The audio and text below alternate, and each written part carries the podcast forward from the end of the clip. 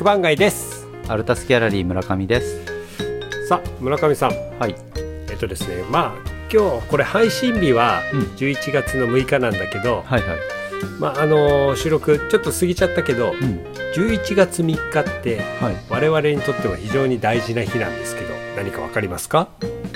自分の誕生日の1か月前。大事。まあ大事 大事なんだけど、ね、いやいや我々にもうね 誕生日なんてどうでもいい話。そうそうですね。もう年齢いくつか分かってない自分からね。ね自分のたちのねもういい年齢なんで、あのねはい。11月3日ははい。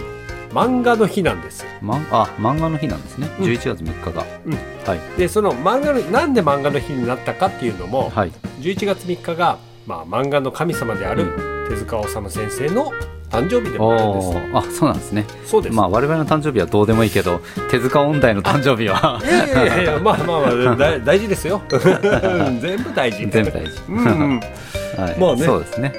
生きてればですよ、うん、うん、はい95歳ぐらいになってますよ、へえ95歳。すごいですね。95歳か。うん、まあまあねまだ存命ねその生きてればって普通ぐらいの年齢ではありますけど、ねですよね。うんやっぱ漫画っていうこのねものを作り上げただけあって、うんうん。うん。今でもうん。こうやってその漫画の日として手塚さんの誕生日がね言われてるっていうのは、うん。もう本当にすごいことなんですよ。そうですね。うんうん。いやだからね、まあ、毎年やっぱこういう年になると、うん。まあ各々やっぱ、まあ、自分らがそうやって漫画のカテゴリーでいろいろ調べた時に、はい。ついついやっぱ出てくるから、うん。うん、やっぱこれを伝えてね少しでもリスナーの方に11月3日が漫画の日ですよっていうものを知っておきたいと思います。そうですね。はい、まあ我々にとっては毎日漫画の日ですから。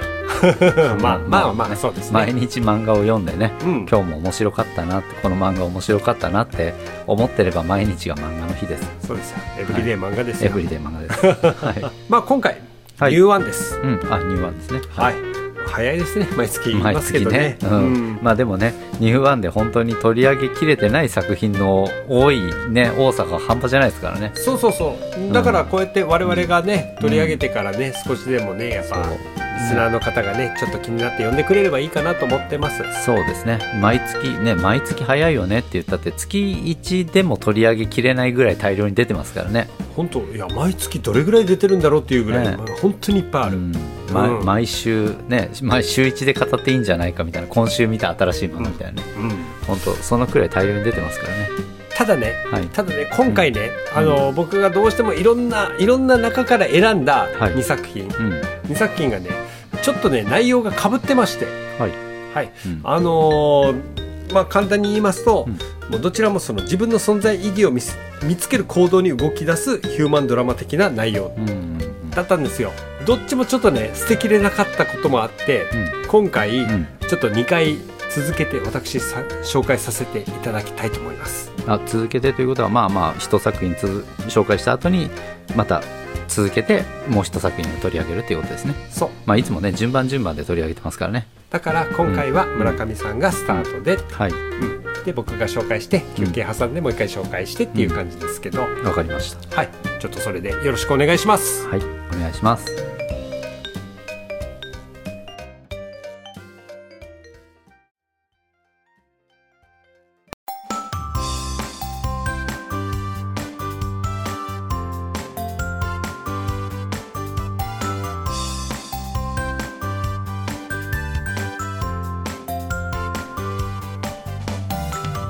始まりました。満腹ラジオのお時間です。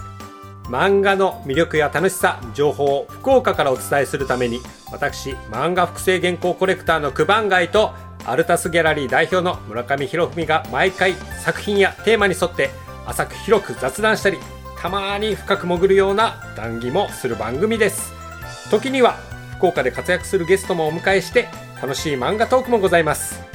まあがっつり聞いてくれても嬉しいけど何かの片手まで聞くぐらいでもいいけん最後まで付き合ってください。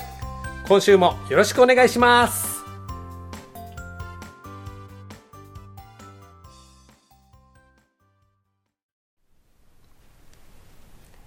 ニューワンのコーナー。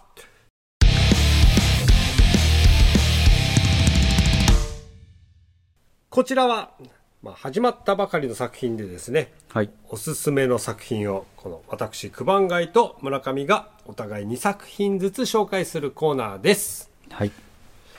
まあ、今月のね、新作、うん。うん、いろいろありましたけど、はい。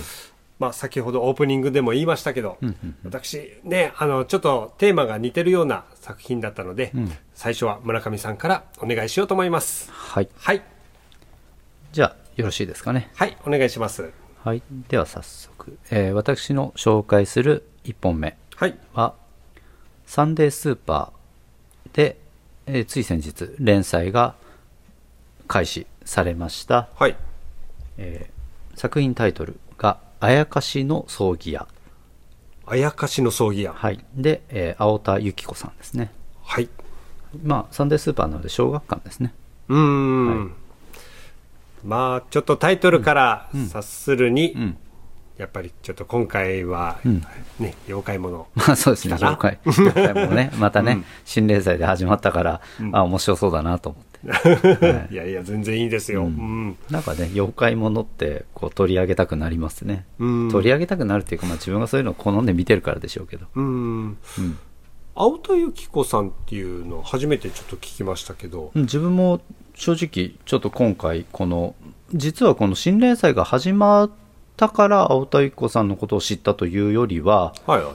別のあの青田由紀子さんのその昔の過去の読み切りですね、ああ、うんはいはい。読み切り作品を読ん読んであこの漫画面白いこの作家さんいいなと思ってうん。調べたらというかあの見てたら実は新連載が始まってみたいな形だったんですよね、はあ。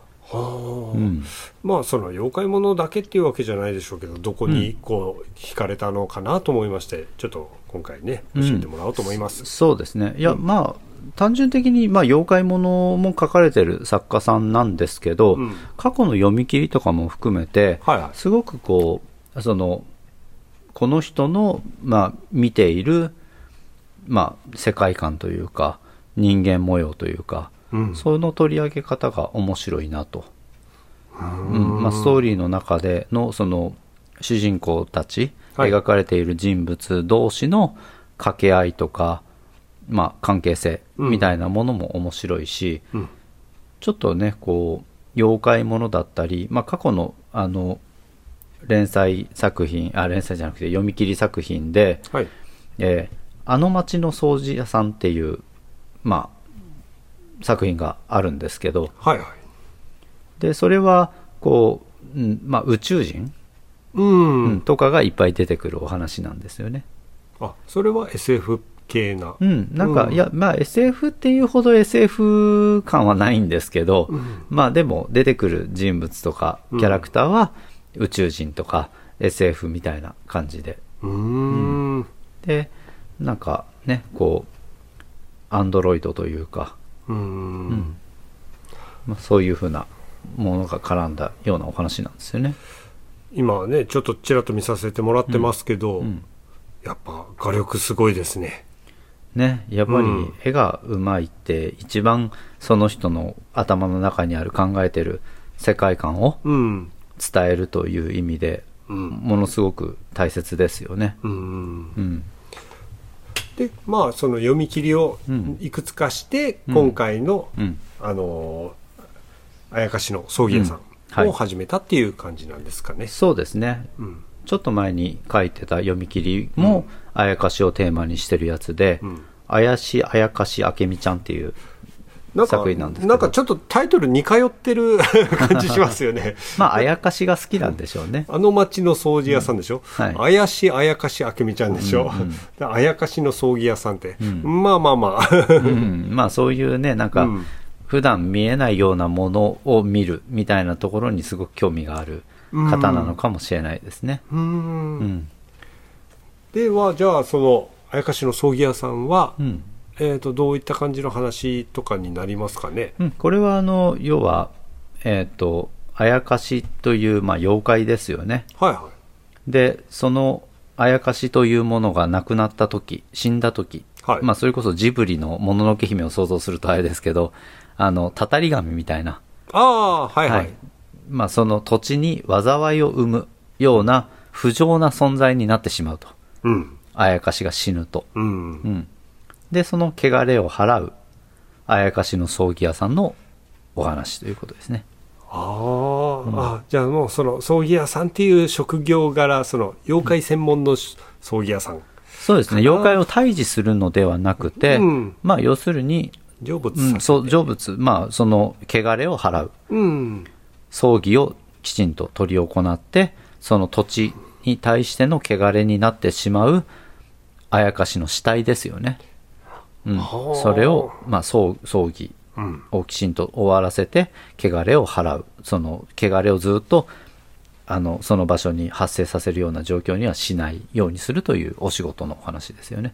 まあ、といっても、舞台背景的には、あの、まあ、に、えっ、と、平安とか中世みたいな感じの舞台背景なので、あー、まあ、若干ファンタジー要素も入りつつもっていう、うん。ですね。うん。うんです。うん。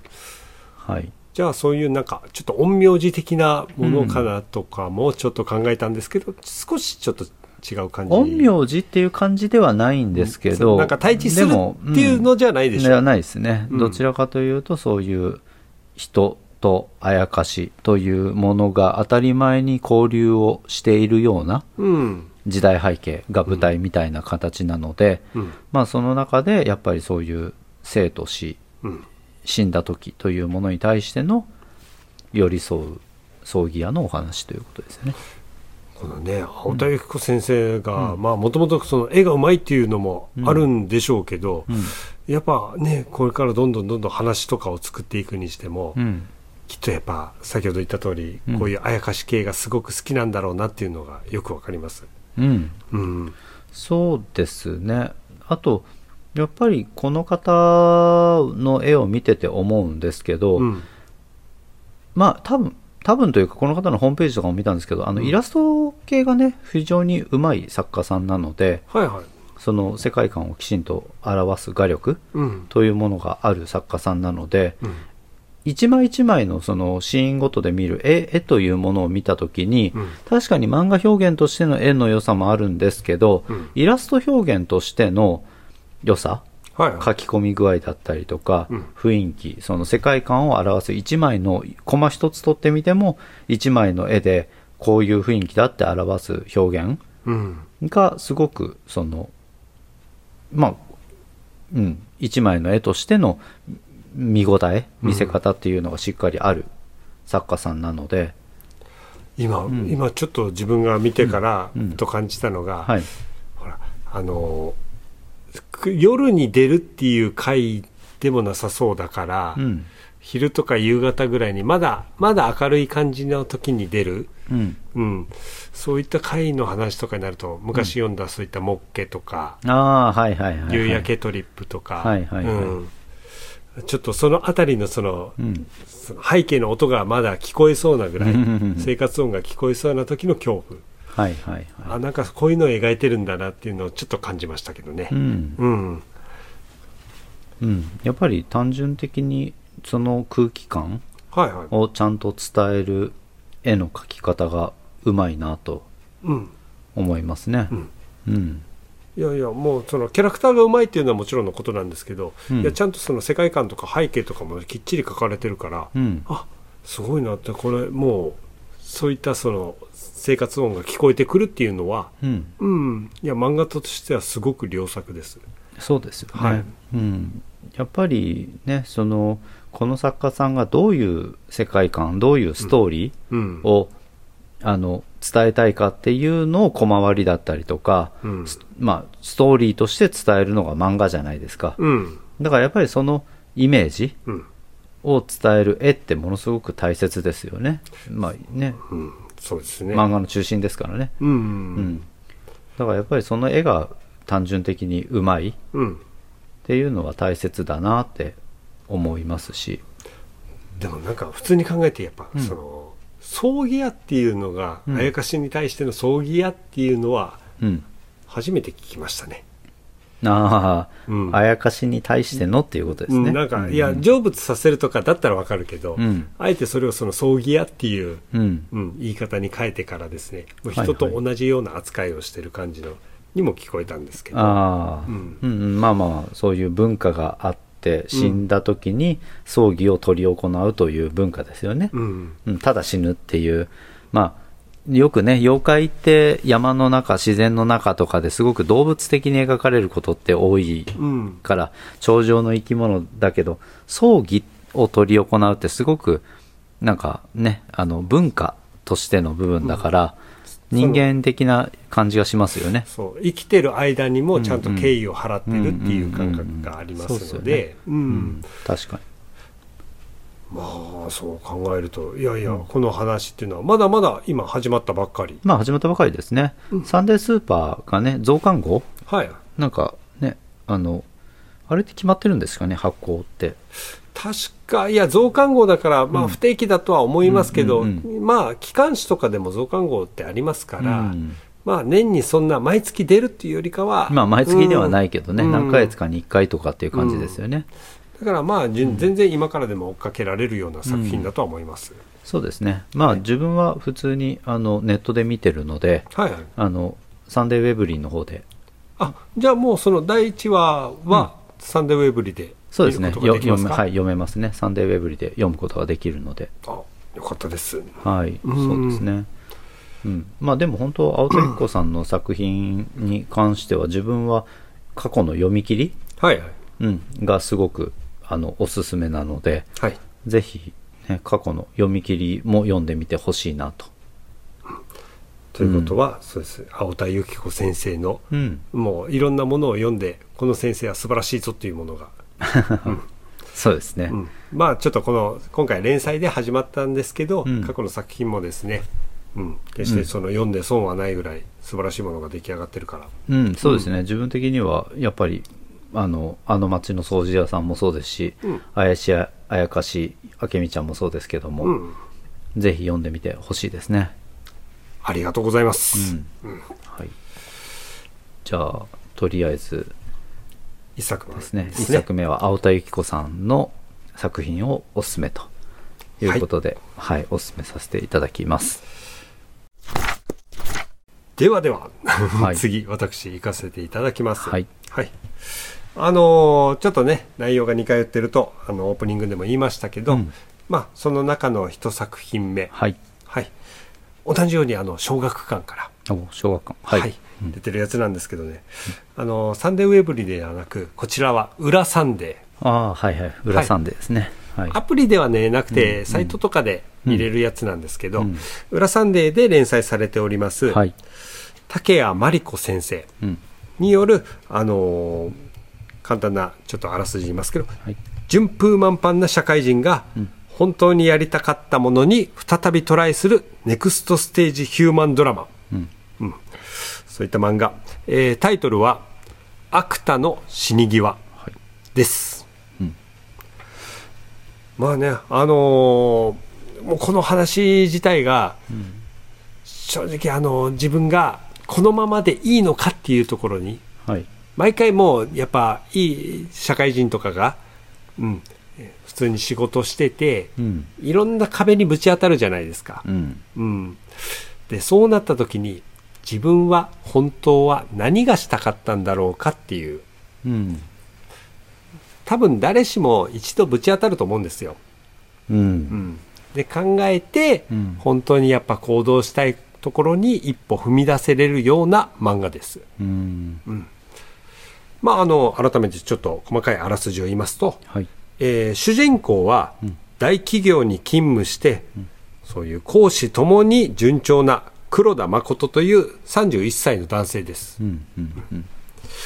で本人的にはね、すごくあのもう仕事も、うん。うん、まあ彼女もいて、もう結婚間近の彼女もいてって順調な感じだったんですけど、うんまあある日突然ですね、そうやって9年ぐらい勤めていた会社にですね、うん急に行けなくなったんですよ。うんもう本人も気づかないぐらい、うんいろんなことを無理してて、うんメンタルがちょっとやられちゃってたと。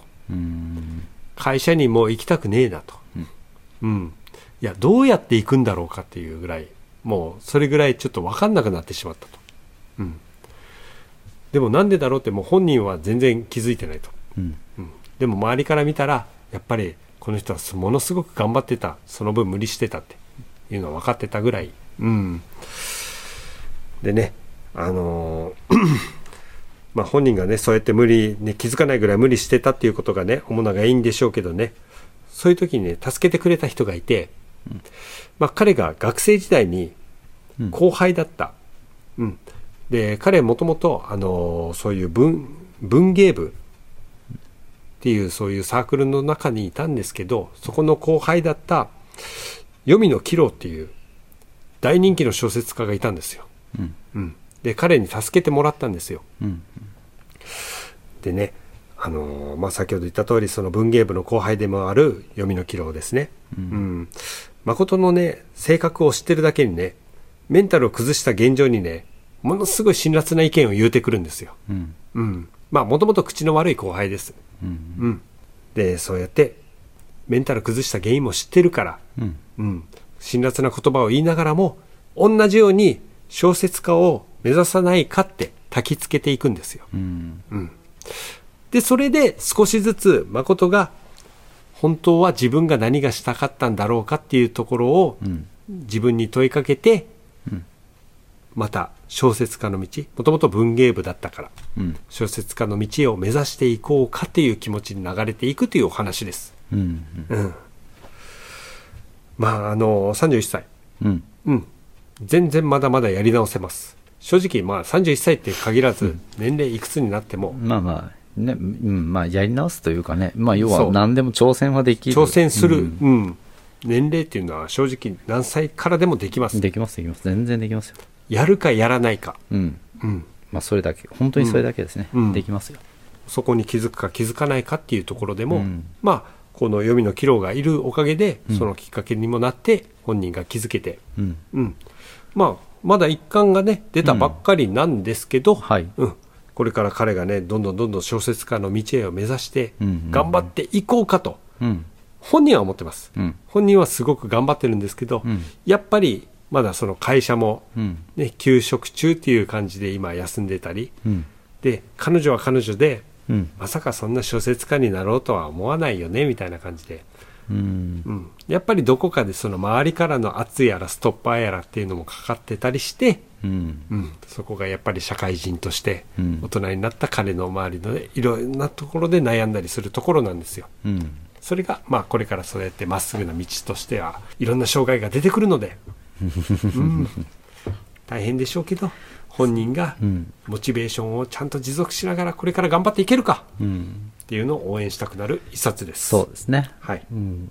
いや、すごいね。なんか、いやあるあるあるって言あっちゃう。るあるですよ。うん、あるあるって言っちゃうとあれだけど、すごい、さっきのね、その、九番街さんが、あの、あらすじで言った彼女のね、言葉の、小説家とかならない、まさかならないよね、みたいな、要は、人が何かを目指そうとすることに対して、うんそんなことやらないよね、みたいな、そうそうそう。あの、ストッパーをかける人って家族だったりとか、周りにいたりするじゃないですか。大自分の大切な人がそのストッパーになってしまう。うん。うん、っていうのってあると思うんですよ。うん。でも、正直、自分は今現代アートに関わってて、うん。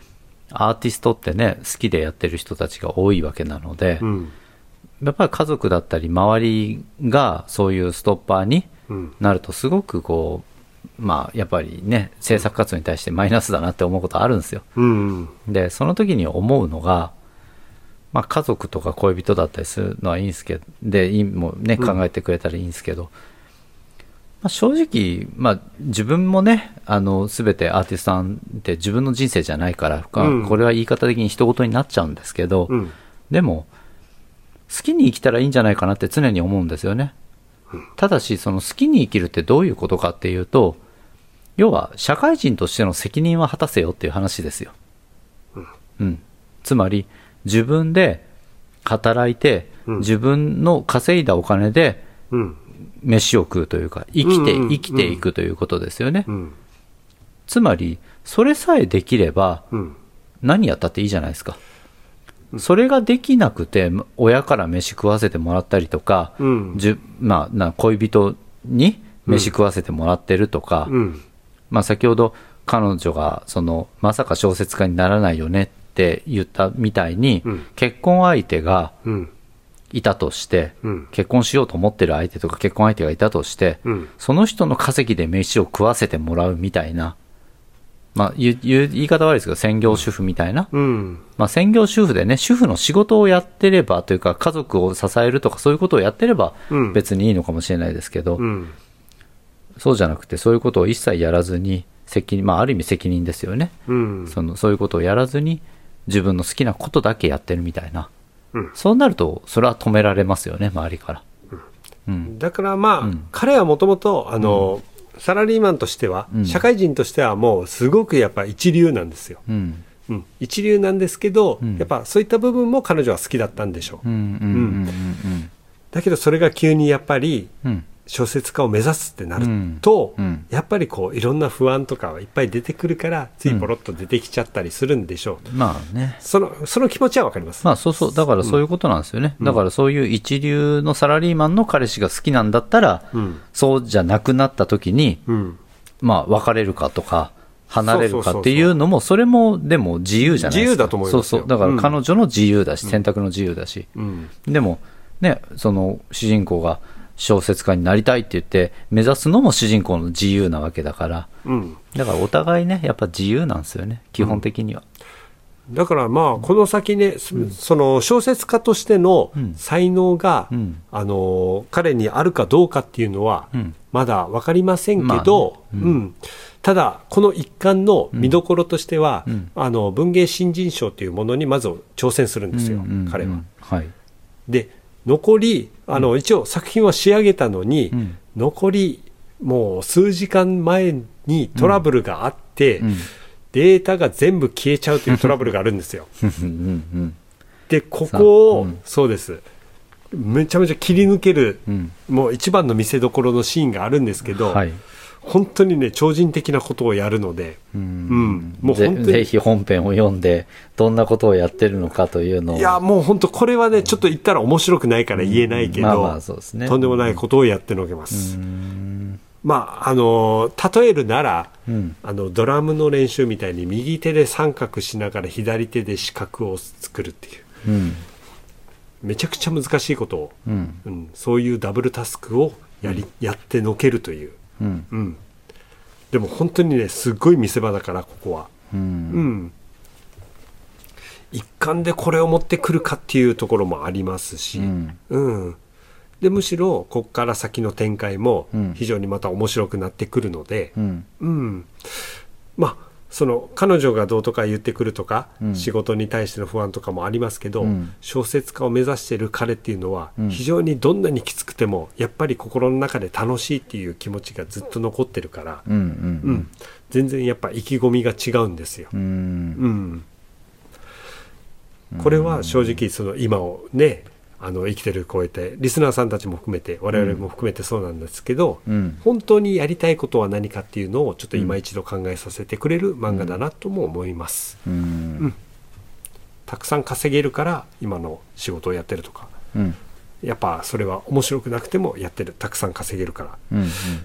でも本当にそれでいいのかっていうちょっとやっぱり自分に問いかける時、うん。うん、この漫画を読んでちょっと気づいてほしいなとか、う。うんん、考えてほしいなって思うような本でもありますね。そうっすね。はいまあ、何でもね、こう、さっきのあれもありますけど、その、誰かが止めることって正直できないと思うんですよ。うんうんだってね、そその人の行動はその人の責任のもとに行われるものですよ。うんだから自分の行動は自分で責任を持ってやればいいだけだから、うん周りから何と言われようとやったらいいいいんですよ。うん、ただ、それって、結果がなんか自分の頭の中で考えるというか、自分が求める理想とするような、うん。けなんだろうな、こう、うん、金持ちになりたいとか、うん。ちやほやされたいとか、うん。そういう結果を求めてやるんだったら、まあ、それでいいのかもしれないけど、うん。大体作品作る人って別にそこが結果じゃないんですよね。もちろん有名になりたいとか、うん。その自分の作品がね、あの世に出出てほしい、うん。なんかそれで評価されたいという気持ちはあるんだろうけど、うん。作品を作る理由がそこじゃなかったりするんですよね。うんうん。うん。作品を作る理由はもっと自分がただ本当にやりたい、こういう表現をしたいとか、そういう理由でやることの方人の方が多いと思うから俺は多分シン、うん。至ってシンプルな考え方の方の方が多いんでしょうね。うん。多分ね、いややりたいからやるっていうだけの話だと思うんで、うん。誰かが頼まれたわけでもない、うん。あのお金儲けのためにやるわけでもない、うん。ただ単に自分がそういう表現をしたい何か出したい、伝えたいからやる。うん。っていうことだと思うんですよ。やりたいからやるが根源なんですよね。うん。ってなると、その出たもの、うん。作品作られたものがどう評価されて、うん。どういうふうな結果を生んだ、生むと言っても、それって正直関係なかったりするんですよね。出した後の話だから。外野はうん。なんか結果を求めるじゃないですか。そうそうなんですよね。うん。それを出すことによって、じゃあどうなるのみたいな結果の方をね、結果というか、その出した後のことを気にしたりするけど、うん作り手はどっちかというとね、作りたいから作ってるって、出したいから出すっていうだけの話なんで。家庭のその1秒1秒の方にもう全力注いでるから、うん先のことって考えて、考えてないっていうか、もうさ先のことを考える必要がないんですよ。そう、そうなんですよね。まあ、あくまでもその出した後、作品が世に出た後はもう副次的な、本人からすると結構副次的なものだったりしますからね。うん、まあ、とは言いつつも、その副次的なところも目的でやってる人もいるし、それが悪いとも思わないし、うん自分も過去に自分の作品作って古典やったことはありますけど、うん。自分の場合は自分が出した作品が人からどういうふうに思われるかが知りたくてやった部分もあったので、うんそういう意味で言うと自分は出した後にうん。どういうふうなふうに見てもらうか、うん。自分の作品を見た人がどう思うかっていうことまで知りたいという気持ちがあってややってたから、うんまあ、なので、ね、そういう目的の人も世の中にはいると思いますけど、いやだから、そう同じ道を目指すものとして、あのあくまでもその外野、うん。外野としてもその村上さんの立場的なものだったら、そうやってその、書いた後のうんうん。ことを考えるっていうのをこうちょっとそのアドバイスとして言うのは全然いいと思うんですよ。うん。うん。だけど今回そのストッパーとしての外野とかだったらちょっと違うじゃないですか。まあね、うんだからね、まあ、ストッパーにはならないようにしたいなと、まあ自分はね今こういう表現芸術系の仕事に関わってたりするんで、うん、そういうストッパーにはなりたくないなと思いますね、そうですね。うん。うん。好きにやりゃいいんじゃない、うん、まあねはっきり言ってそれで生活が苦しいですとか死ぬ死ぬね、うん。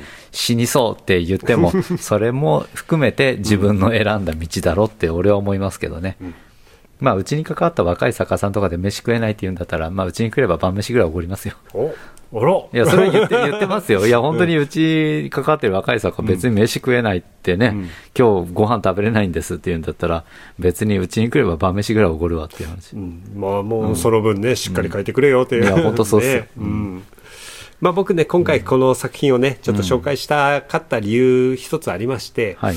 まあいろんな方がね、あの帯で結構推薦してるんですよ。はいはい、うん、でまあその中でこうタラチネ・ジョン先生とか、うん。うん。あの石田イラ先生とか、うん。いろいろいらっしゃいますけどあの私の最近大好きなあのね結城葵さんという 声優さんが推してた、はい。はい。まずそれで手に取りました。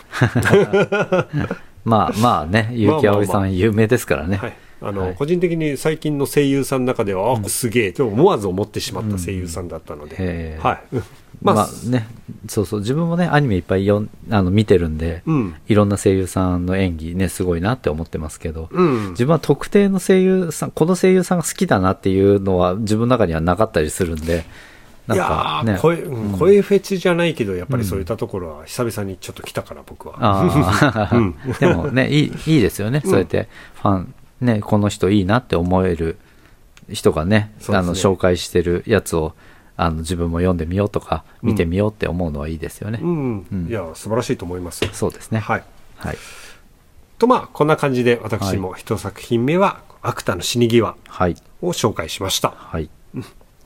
続いて、あの、休憩を挟んで、はい。2作品目も紹介したいと思いますので、はい。よろしくお願いします。はい。はい。では、休憩に入ります。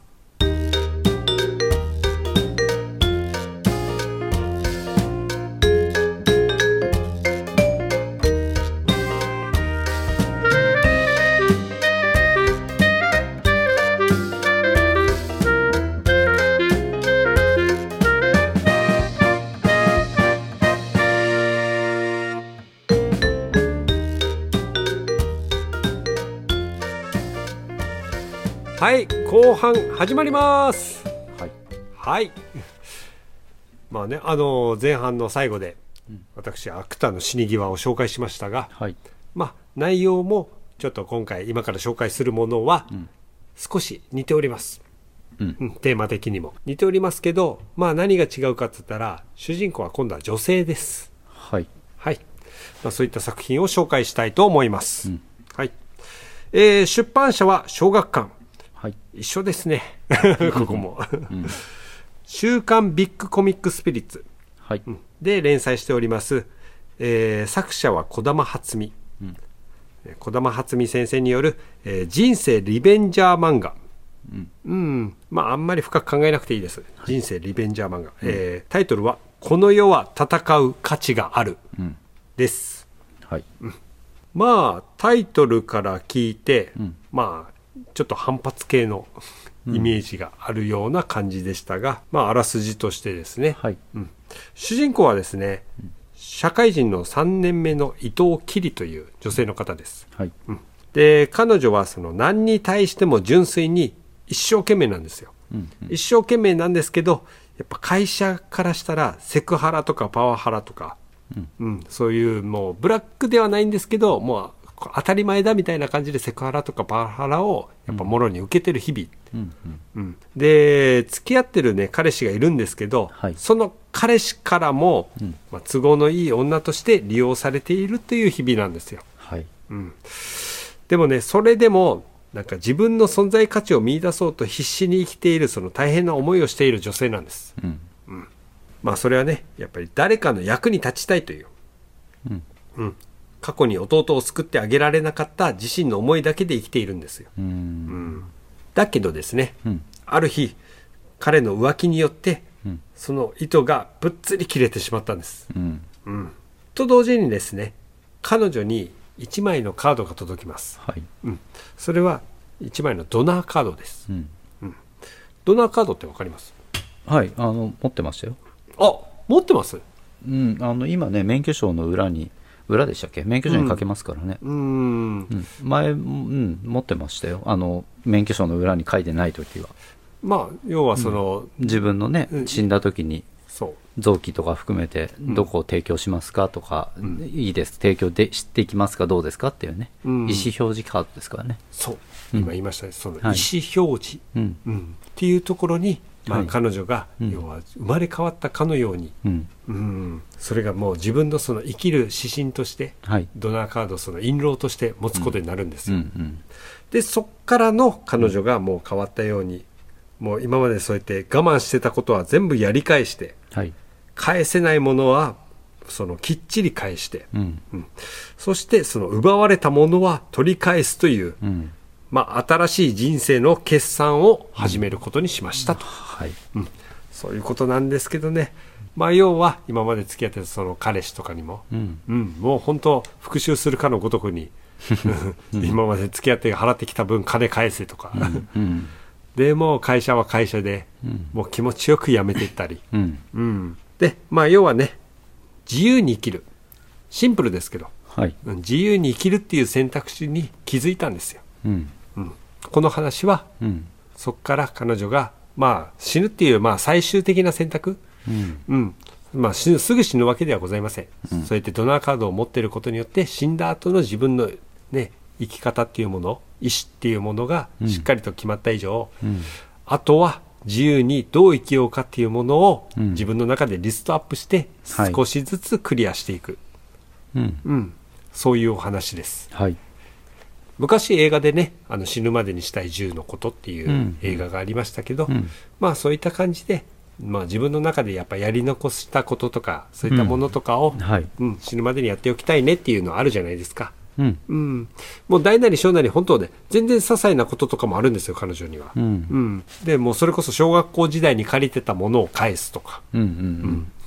でまたねこのタイムリー的にその返したものとかが本当になんかリアルにあるものあの小学校時代にこう流行ってたシールとかあるんですよ。うん。たったそんなシール1枚を返しにわざわざ小学校時代の友達とかに連絡取ってから返し行ったりとか、うん。まあ、そんなことをぜ一つずつ一つずつやりのけてるんですけどね。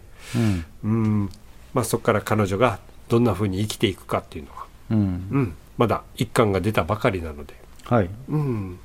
まあ、それまでずっと彼女は苦しかったんだなっていうのがよくわかります、うん。うん、でこれはもう正直僕の中ではああこれドラマになりそうだなっていう、うん。うん、気持ちの良いお話でもありますしうん。やっぱり先ほどのあの「アクタの死に際」でも言いましたけど、うん。これを聞いてるもう我々もリスナーにも対してもそうなんですけど、うん。どこかで自分がうん。やっぱりこうピンと張り詰めてから倒れないぐらいで、うん。うん、本当にやりたいことっていうものを見つけていこうじゃないかという、うん。うん。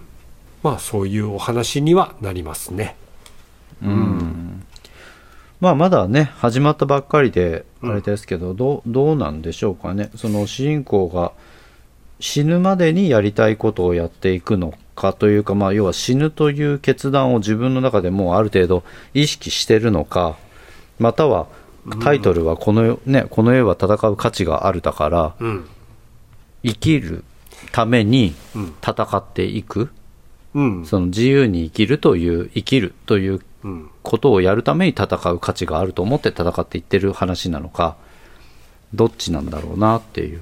むしろ、いや彼女は別に死ぬために今を生きてるわけではなくて、それは逆に今までがそんな感じだったと思います。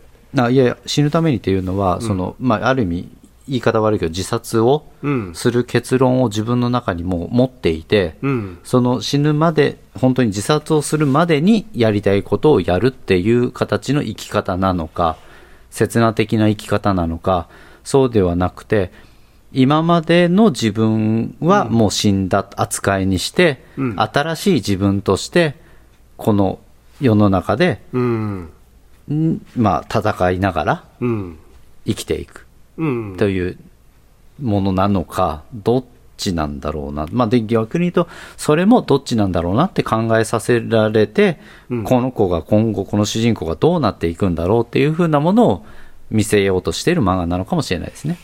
まあでも戦いますね、うん。この流れだったら、うんうんむしろ今までは戦ってなかったですう、ん。うんいやむしろその自分のね、うん。あの思いで、うん。うん、あの人の役に立てるならっていう感じで生きていってたから、うん。うん、だからまあ自己主張というよりかは、うん。うん、なんかそれそれが自己主張と思ってたんでしょうん。うと、うんですね。多分、そう、自分もそっちかなと。あの、まあ、主人公がね、うんその、今までの自分は死んだみたいなうん言い方してるシーンがありますけど、うんまあ、で、今の自分は新しい自分ですみたいなうん。言い方をしてるところがあるから、やっぱり、それこそ本当に自殺をするっていうわけではなく、うん。今までの自分はもう死んでしまったけど、うん。逆にこれからの新しい自分としてしっかり生きていく。うん。っていうことにしっかり、まあ、まさに自由にうん。自分の思ったように生きていこうとしている、たそれだからこそ戦う価値。うん。その自分の自由な生き方というものを得るために理不尽なものには立ち向かっていかないといけない、という意味での戦う価値があるって言ってる漫画なんだろうなと自分は解釈してますね。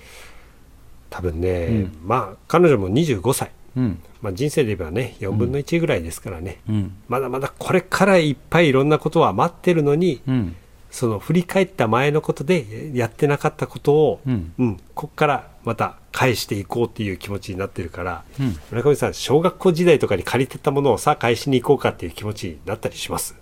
まあ今更感はありますよね。ないですよ。うん。うん。ないっていうか多分向こうも忘れてるんじゃなかろうかっていう、意外とねそういうのってあるんですよね。うん。自分もんあのこういうふうなことを約束してたなとかこういう話してたなとかで、うんうん。まだ連絡ができてないなとか、うん。いうことってあの少なからずありますよ、うん。そのものすごく大問題になるような問題ではないだろうっていうふうにも思ったりはしてる部分はありますけど、うん。でも多分相手も忘れてるぐらいの小さな話だったとしても、でもね、その、迷惑かけてるってわけじゃないけど、うん。約束してる側としては覚えてたりするじゃないですか。うんうん。うん。まあまさに仮を作ってるじゃないけど。あでもそ,、うん。そうなんですよ。その人を傷つけたから何かその謝りに行くっていうことではなくて、うん。ちょっとシールを借りてた、そう。うん。うん。鉛筆借りてたから、うん。それを返しに行くって、うん。これは覚えてないですよ、普通は。う。ん。まあでも、意外とその、それってう、ん。ね、あの、自分ごとの話だから、うん。相手は忘れてるかもしれないけど、それを借りてるという意識を持ってるのは自分の話じゃないですか。うん。だからやっぱり、その意識を持ってる人は意識を持ってるわけだから覚えてますよ。それを一個一個、彼女は全部こう、うん。うん。ね、うん。今までのことをや戻してやり戻してきてるんですよ、まあね。いや、でも正直、それは意識をしてる問題は覚えてますよ。うん。でも意識をしてないことってね、その意識してないわけだから、うん。もう忘れちゃってることっていっぱいありますよね。いやー僕も多分もし覚えてても、うん。なんか飲みの席とかになった時に、うん。ああの時こうだったよねとか、うん。あの時ごめん借りたまんま実は返してないんよねっていうの、うん。うんまあ、それこそあの前に九番がいつでゲストに来てくれたうん。鍋島君から、あはいはい。あの OVA のビデオを借りたまんまもう20年近く返してないという20年。20年。いやでもちゃんと持ってるんですよう僕、んうんうん。いや、それは、会えるでしょ。いつでも会えるんいつでも会えるから。うんいや、熊がいつの時に、うんいや、本当今度返しますって言って、うんまだ返してないんですよ。20年はすごいな。うんいや、ありますよ。ちゃんと、あの、うんうん部屋に帰れば、ちゃんと命令映るところにあるんですよ。はいはいはい。そういうことです。うんはい。鍋島さん、ねごめんなさい。まあでもね、そういうふうなことってね、うん。意外とその、相手はうん覚えてなかったりうん。するけど、うん自分の借りてる側とかね、恩を受けてる側って、うん。あの、覚えてますからね。なんか、ううんんちょっとなんか恨み節で言われたらもう即返しに行きます。そう。まあ自分も結構ありますよ。やっぱり細かいところで、うんあの、うん、しなきゃいけないなって思ってることはいっぱいあります。そうですね。うん。まあ、それ謝りアンギャだったらいくらでもありますけどね、うんそう。ですよねうん。まあでもね、はいあの、本当になんか一つ一つをね、改善していってというか、うん解決していって、うん。まあいっぱいありすぎてね、本当一個解決したらすぐ次がみたいな感じで、ずーっと心残りじゃないけど、心の中にね、ちょっとしこりみたいな感じがいっぱいあるんですけどね。うん。もうキリがないくらい。まあでもね、少しずつ進んでいけばいいかなと思いますね。そうですね。まあね、ちなみにあの、これは正直、世直し漫画とかでも、うん復讐漫画でもないんですよ。はい。うん。このあの、キリっていう彼女が、うんうん。もう一人のその女性のヒューマンドラマだと思って読んだ方がいいかもしれません。はいはい。うんその過去の自分を変えることはできないけど、うんこれからの彼女がどう変わっていくのかが楽しみに、うんそう思って読んでいただくと結構この漫画はすごく気持ちよくも読めますので。はいそうですね。あとねうん。この漫画の僕その好きなところがありましてはい。作者の児玉初美さんなんですけど、うん。あのラジオでね育ったっていうぐらいね、うん。ものすごいそのヘビーリスナー的なうんラジオ大好きな人なんですよ。ああ、そうなんですね。うんはい。まあ、コミックスのねコメントとかもねこうちょっと読んでください。はいああ、はいはいはいはいはいはい。ね、コミックスのコメントとかにその、うん。ラジオだからお見せできないんですけどっていうそのならではのやり取りが大好きですってうん。コメントしてるんですよ。うんもう本当そうなんですよこれ、ううんん。ラジオって基本ねながら聞きなのでこうやって見せることはできないけどっていうところ、う。うん。ん、それもラジオだからこのコメントが言える、うんでもちょっとこう妄想するじゃないですか。そうですね。想像させること、うん。まあでもね、まさにここで書かれてるように、うん。あの、私は今手元に本があるので、うん。あの、この帯のね、帯というかカバーですかね、カバー裏に書かれているコメントを読めますけど、うん。まあ、このラジオ聞いてる人はね、うん。何書いてるんだろうっていう感じですからね。そううん。やっぱね視覚でね、楽しませることができない分、んうん。こうやって聴覚でうん。うん、我々をこう楽しませてる。でそういったところで、うん。ね、将来もしかしたらこういう作家になったりする方がうん。いらっしゃるかもしれない、うん。うん。いやーだからちょっとこの児玉先生がラジオのこういうヘビーリスナーだったっていうことは、うん、昔からの。まあどんなラジオを聞いてたかはわからないですけど、はい。いやすごく嬉しいです。結構ね、なんか、いや、申し訳ないです。自分、ラジオあんま聞かない方なので、やってるあのに？れ、ね、あれですけど、あの、結構ね、アーティスト系ってラジオ聞いてる人多いですよね。だってやっぱ目で見たらもう邪魔されちゃいますもん。うんうんそうでそう中のね、うんあのカバーをカバー裏ね。カバー裏でもラジオに対する愛をね、うん延々と語ってますからね。はい。いや、ラ嬉しいな。ジラジオ漫画じゃないのにね。ラジオ漫画じゃないんですけど、うんうんなんか過去にやっぱすごくラジオに助けられたぐらいの感じで聞いてるから、うん。いや、ぜひともちょっとね、この僕らのこの満腹ラジオの、うん。うん、少しでも聞いていただけると嬉しいなと思います。そうですね。はいでも本当今ね、あの、アプリ系でね、うんあの、ラジオ聞けるわけじゃないですか。うん、うん。うん。聞きやすくなりましたもんね。そうそう、ラジコとかね、うんあの全国のやつが、ね、あのプレミアムか入ってればですけど、うん聞けたりとかしますからね、普通、自分の地域のものしかね、聞かなかったりとか、あれですけど、ね、私も以前、あのラブ FM さんにはあの出させていただいて、ああ、はい、ートについね。て語ったことありますし、うんあと、自分の父親のお店でずーっとあの FM 福岡さんを流してて、そう。昔、ラジオ何が面白いのっていうところは少しありましたけど、うんいやー、今はお店でねお店で流れてたりしますよね。うんだから自分はなんか子供の時から FM 福岡がすごい身近なラジオだったなって思ってますけど。受験勉強中とか聞いてなかった？全く聞かなかったですね。えー、何してた？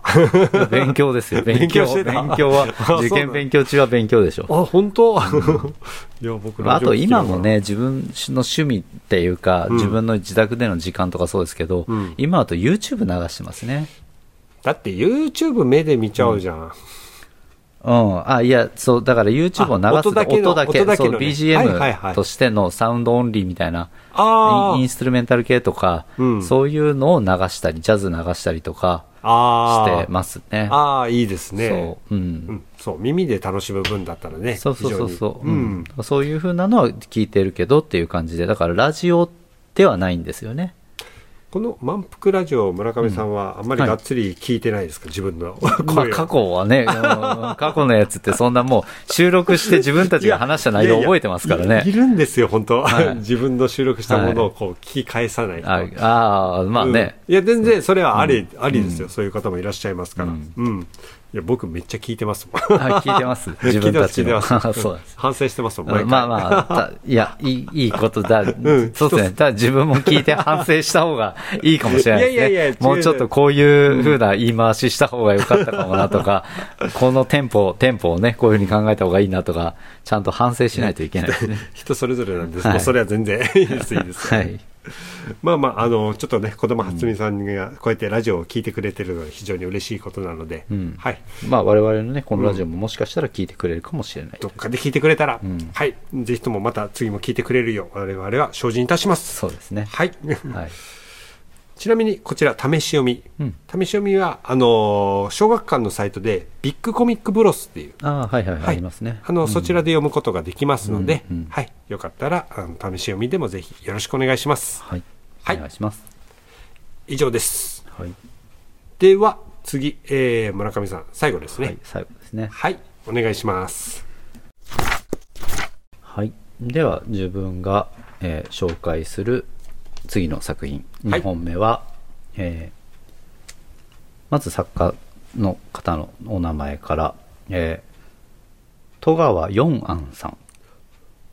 変わった名前ですね。うん、ですよね。多分四庵でいいと思います。四案、うんえ全部漢字でしょ？漢字です。戸川って書いて、うん戸に川で戸に川戸川で4にうん4つのあの、あんこのあんですよね。おお、で、戸川四庵。四案、うんさんで、えータイトルが「国府教団。はあ、国府教団。はい。はい」まああの作品の帯みたいなところにはあのコリアンオカオカルティックアクション というふうになってますのでまあアクション。そうでしょ？なんかいや四案っていう名前が、多分もうちょっとそっちっぽい感じの名前が。あそうなんですか？うん、いやわかんないです、はい。うん。わかんないですけど、ううん。ん。なんかそういう、えーと雑誌は春田ですねはいはい。はい、もうこれはあのもうえー、と連載されてたというか、えー前中後という3本前編中編後編という3作品が、はいはい。あの春田の方で、えー春田の101から103号で載っていたという作品になります、はい。で最近あのウェブの方で10月に入ってから、あのコミックウォーカーだったりとか、ニコニコセガだったりとか、うん。いろんなところで今読めるようになっているので、自分もそれでコミックウォーカーで知ったんですけど、はい。はい。そう。またです。はい。また村上さんの大好きな、そうそう。ちょっとよ妖怪ものじゃないけど、うん。というか、まあ、これはどっちかというと民族学系のうん。ジャンルですかね。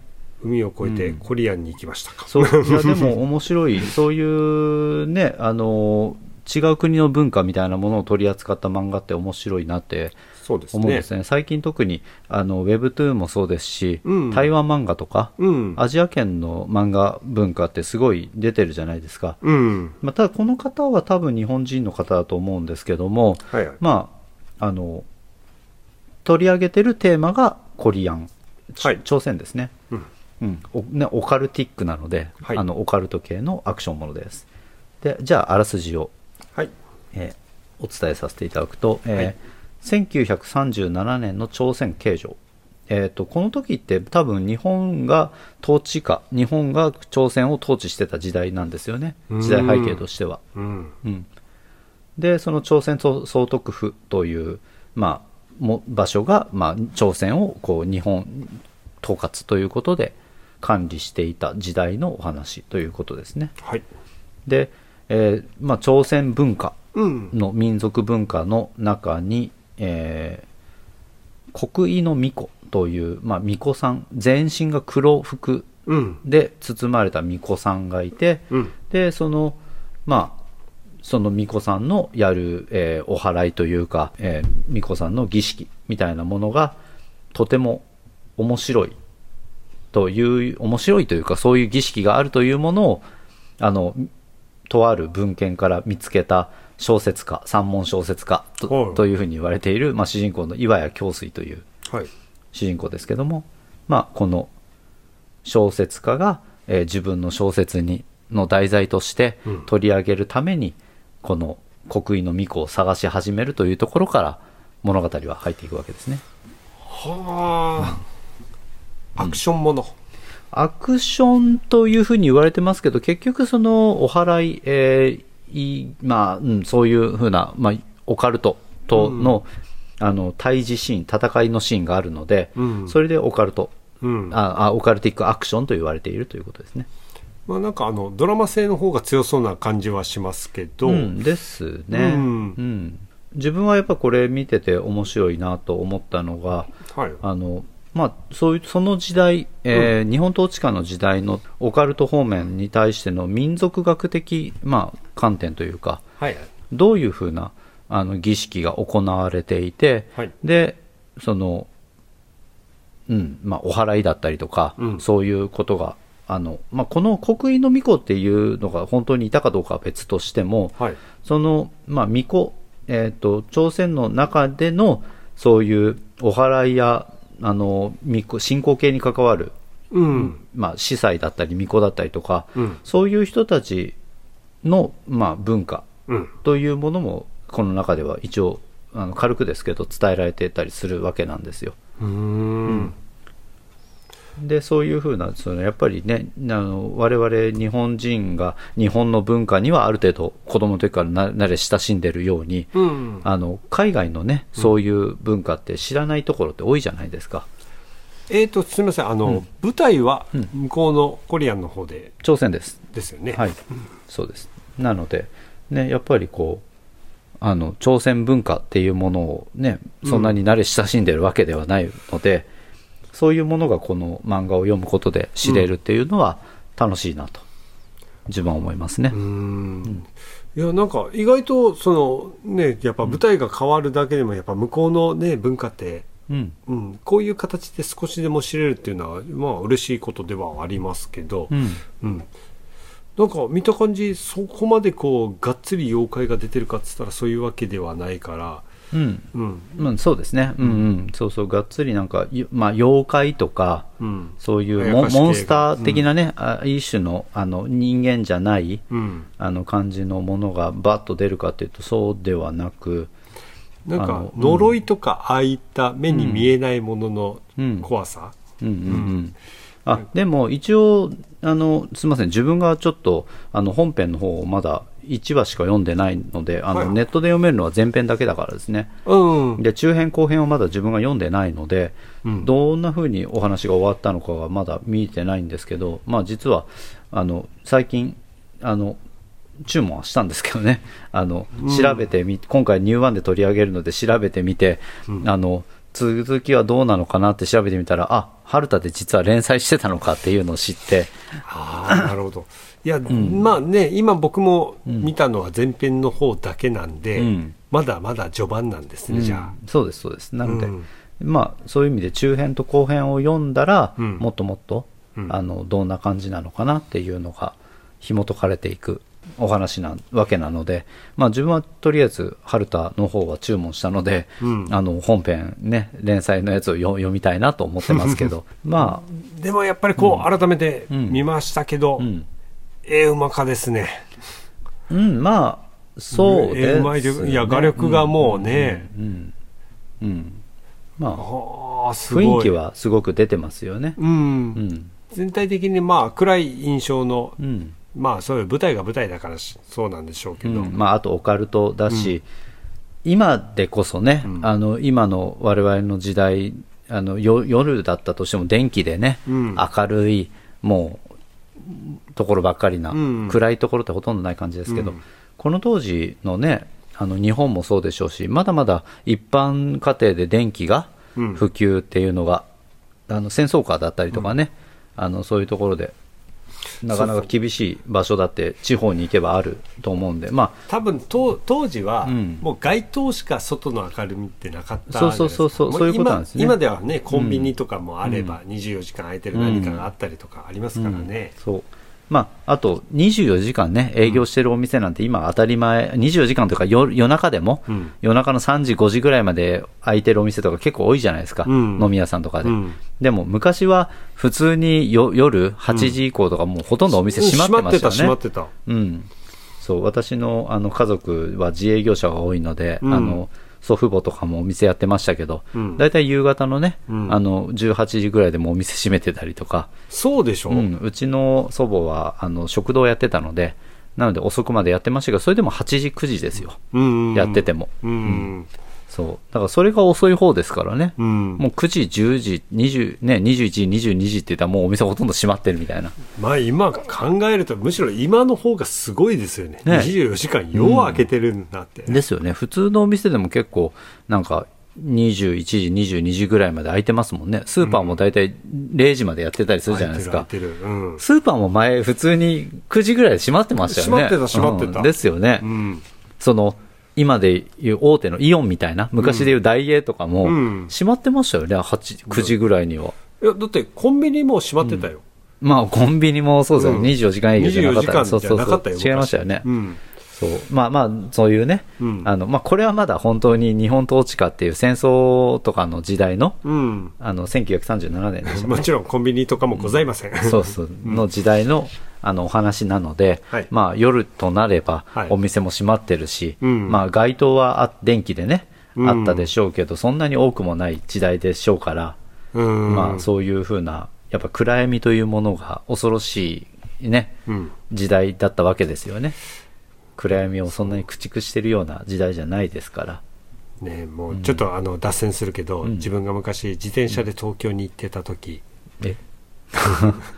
うん、あれいや情報情報がよくわかんない。あるでしょ。何自分自分で。探しっていうね、うん。自転車で、うん。自転車でまだ遠出をするはわかるけど、その遠出の距離が東京っていうところが意味わかんない。東京を目標に,、うん。に行った時があって、はいはいうん。はい。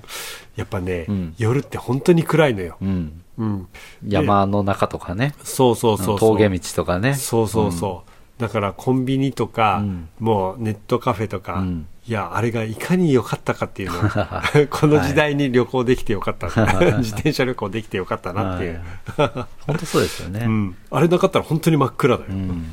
うん。そう。まあでもこの漫画はねすごくその民族学的に、うん。あのそういうなんだろうな。まあ巫女さん、うん。まあ、祈祷とかお祓いとか、うん。それ系のお話をきちんと掘り下げてるあの内容なので、うん。その朝鮮文化としての祈祷神事ってどういうものなのかっていうのがしっかりあの伝えられてるんですよ前編の方の中では、ああそそういうのいいですよね、うんそうそう、ん。だから知識うん。でね。うん。やっぱねその舞台が変わればそこの文化っていうものも若干やっぱ知りたくもなりますしね。そうそう。うん。自分はやっぱり漫画から知識を得ることって多分に多いので、うん。こういう海外のことも含めて、うん。漫画特に漫画ってねやっぱり今はねあのバンドデシネとかアメコミとか、うん。あのウェブトゥーンとか台湾漫画もそうですけど、うん。世界中で今漫画が書かれてる、うん。その国の人が書いてたりするじゃないですか。まだ日本人ほど多くはないけども、うん。でもまあ書いてくれてる人は多くなってきてますよね、うん。でもまだまだやっぱり日本人が描く漫画の方が多いから、うん。海外の文化を取り扱った漫画ってねそのふ漫画の種類の中ではむちゃくちゃ多いわけではないですよね。うん。あと日本人が描く漫画だったりするから、うん。その日本人も要はしあの勉強したりとか、うん。知ったりすることから描かれたりすることが多いじゃないですか。ね。知識として、うん。その自分の経験則とか、うん。自分がその文化を子供の時から知ってるとかじゃなくて、うん。勉強をして描く漫画って多いですよね、多い。うん。まあ、別にそれが悪いわけじゃなくてそういうのもいいんですけど、うん。だからやっぱりこう今後世界中で漫画という文化が広がっていって、うん。漫画描き漫画家さんが世界中に広がっていった時に、うん。その国の文化を持つうん。人があの漫画を描いて自分たちの国の文化を伝えていくってすごくいいなと思うんですよね。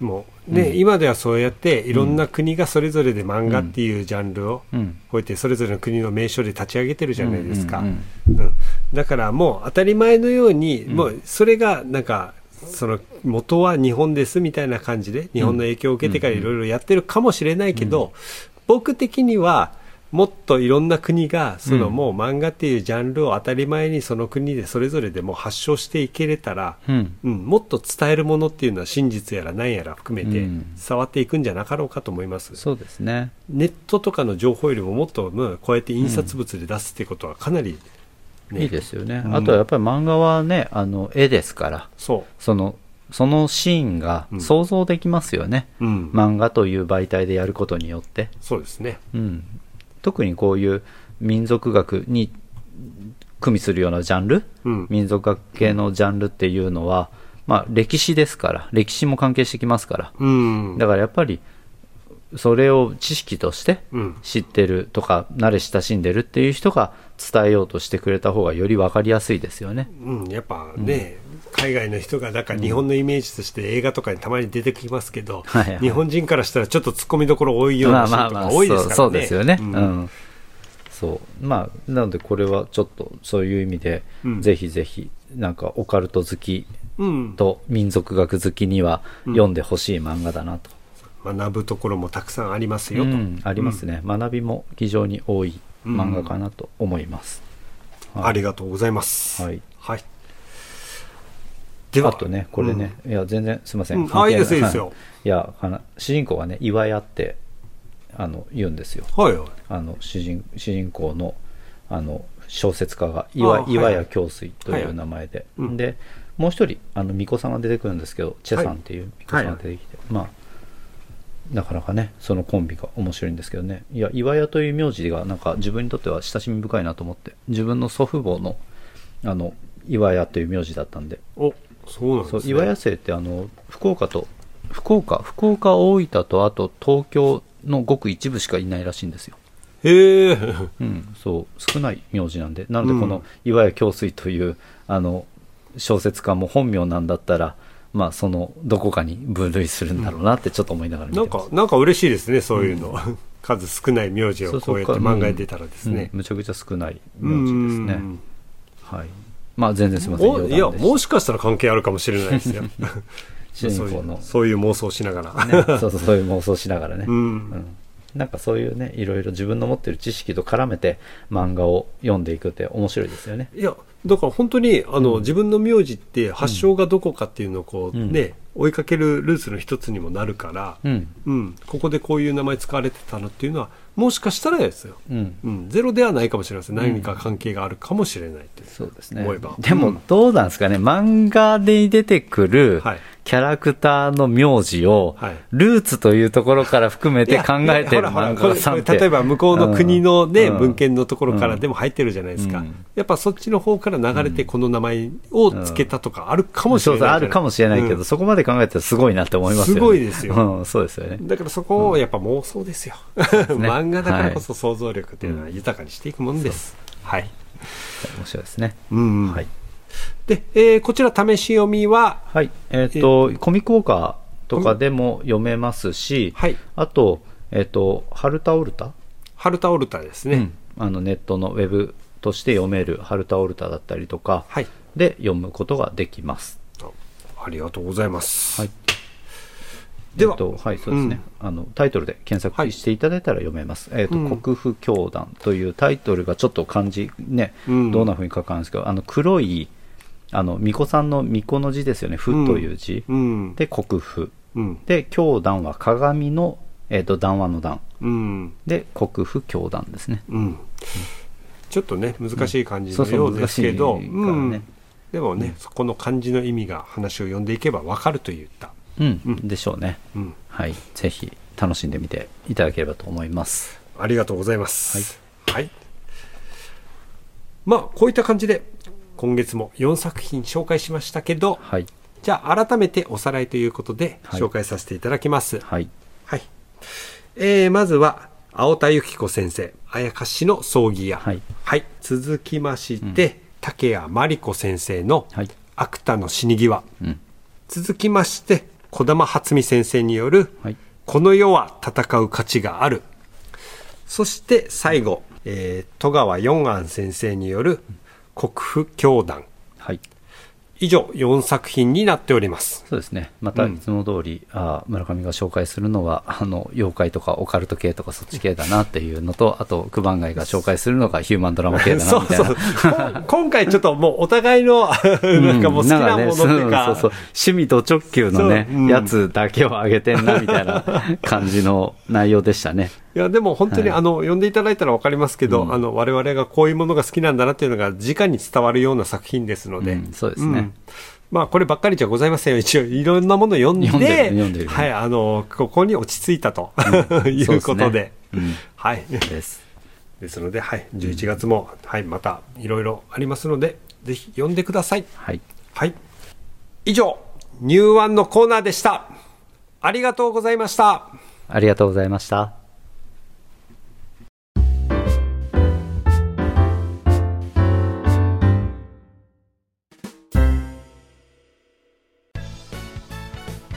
エンディングのお時間です。はい。まあね、今回のニューワン、うん。かなりお互い偏りましたね。まあまあ偏ったというかむしろお互いの王道というか。そううん。お互いがもう落ち着いたところに行っちゃいました。うん。ですね。うん。うんまあ好きだからね。こういうジャンル好きなんで。そうそうそう。まあね、あのー今回のね、ニューワンから、はいあのせっかくその月初でやるっていうこともありまして、うんうん。まあ、たまに前にもねお知らせしたんですけど、うん。福岡でのその月に始まる原画展とか、はい。うん。展覧会とかの情報をできるだけもうそのニューワンの最後にお伝えした方がいいかなと思いまして、ああまあまあ月始めだしっていうことでそうそうそうそう。こ今後以降こういう展覧会が予定されてますよというやつですね。そうです。はい。ですので、まあ、11月にやる、はい。はい。あのーこの今月からのやるこのエンディングで、うん。はい、ちょっと今回私2つほど原画展の情報がありますので、はい。はい、よろしいですか、はいお願いします。まず1つ目、うん。えー富樫義弘展はい。パズル、うん。ねこちらが、えー11月の18日。18日。土曜日からですね、で来年の1月14日の日曜日までやります。はい。でかなり大きいんでうん。場所も福岡市博物館うん。で行われますね。ははいい、そして、えーもう一つ、うん。えー誕生30周年記念。はい。花より団子展。うん。ジュエリーボックスっていうタイトルで、うん。はい、こちらは11月の22日うん。水曜日から、はい。えー12月の4日月曜日までやります、えー博多阪急の8階斎場ですね。はい。でございますので、はい、よかったらあの前売りチケットとかも販売中でございますのでうん詳しくは公式ホームページをご覧くださいませ。はい。はい。であともう一つ村上さんから。うん、そうですね、えーとまあ、自分の方からはあのうちのアルタスギャラリーのことですけど、はい。あの今度11月の9日木曜日からはい。11月の27日月曜日まで、はい。えー次の作家さん佐伯俊介さんですねああの3年ぶりの個展ということ福岡での個展ということで、うんえーとまあ、まさに3年前もうちのアルタスギャラリーでやってもらったんですよ。僕も見ました。ありがとうございます、はい、なので本当すごくあの福岡の佐伯さんのファンがうん。待ち望んでたあの佐伯さんやりますってうちとかによく来ていただく方にお話ししたらもう待ってましたって言う、へー言ってくれるぐらいあの、うん。待ち望まれた福岡での個展なのでいやー、はい。3年ぶりだからまたまたレベルアップしたんでしょうね。いやレベルアップしてますね。で佐伯君の場合は本当に、まああのえー、と今年は京都で個展もやってましたしはい。あの東京とかあのうん。いろんなところでグループ展には誘われて散々あの出しててはい。注目も今むちゃくちゃ高い作家さんの一人なのではい。でその佐伯さんの個展うん。あの県外でやってたりグループ展も県外でやることが多かったのではい。福岡で見たい福岡の作家なのに福岡で見れないというあのものすごくこう佐伯さんファンからはねうん。あの残念がられてた活動のあれだったんで、まあ、本人がねすごくこう活動あのやってくれるというか、うん。いろんなところで評価されるのはファンとしては嬉しいんですけど、うん。やっぱりファンとしてはね作品見たい直接見たいっていう気持ちの方があるので、うん。まあ、ようやく福岡でお披露目ということになります。楽しみですね、はい。まあ、あの古典なのでもちろん新作がいっぱいありますので。はい。これは情報は、えーとはい。アルタスギャラリーそうですね。あのインスタグラムで上げていきますし、はい。あのもう今一応情報公開としては本人のあのえー、とインインスタグラムとか本人のツイッターとかいろんなところであのご本人が情報を上げていってくれてます、はいはいはい、はい。まあ、アルタスギャラリーではインスタグラムをメインでうん。情報を公開していきますので、はい。はい。まあ、期間中はねストーリーズとかでもしっかり上げていくので、うんうん。あのぜひぜひ見ていただければなと思います。ぜひアルタスギャラリーお待ちしております、はいそうですね、はい。もう毎日自分がいますので。ああ誰か在廊はされてるっていう自分が自分が在労します、うん。あのもちろん作家さんも在労される日はあります。毎日ではないですけど、うん。あのお仕事がお休みの時は来てくれるみたいなので。はい、あそうなんですはね、い。でまあ、一応自分は期間中はちゃんとあのざ毎日在労してますのでぜひぜひあの見に来ていただければなと思います。よろしくお願いします。はい。ではい。あともう一つね、はい。あの展あのイベント予定としてはい。はあのドルオジのねイベントが福岡で11月開催ですねもうニューワンの最初の頃に私が紹介した「ドルオジ」という漫画ですね、そうそう。ねなんか九番街さん以上に俺の方がハマっちゃってんじゃないかっていうぐらい。ドールに沼ったおおじさんの話これ村上さんのこと？いや別にねで自分はドルおじに沼ってますけど あのドールに沼ってるわけではないんであれですけど。まあでも本当、うん。あのこね。まあ今月でもこれはあのイベンントっていう原画展とはまた別で、あ。もうドルオジのイベントみたいなえー、といやドルおじのイベントというよりはドールのイベントなんですよね、ああはいはいはい、はい、でドールのイベントの中であのドルおじのというかあの作家さんですね。はい。があのサイン会に来られるらしいです。おすごい。はい、うん佐藤晴美先生。佐藤晴美先生あの来るんですねとうとう、ん、とうとうあの福岡にあの来ていただくと、はい。はい、でサイン会もやるということで当日なんかあの40人はいはい。限定で当日現地の方でうん。あの単行本を買っていただいた方はサイン会がに参加できると,、場所はどこになりますか？えー、と場所がですね天神の、はい。えー畜木ビルというビルらしいです、自分もちょっと行ったことがないので、あの、まあ。福岡ハーベストって書いてあるのは、うん、あイベントです。イベントの名前があイベントの名前ですね、うん。が福岡ハーベストというイベントの名前らしいです、ほうほうほうほうほうはい、11月の26日。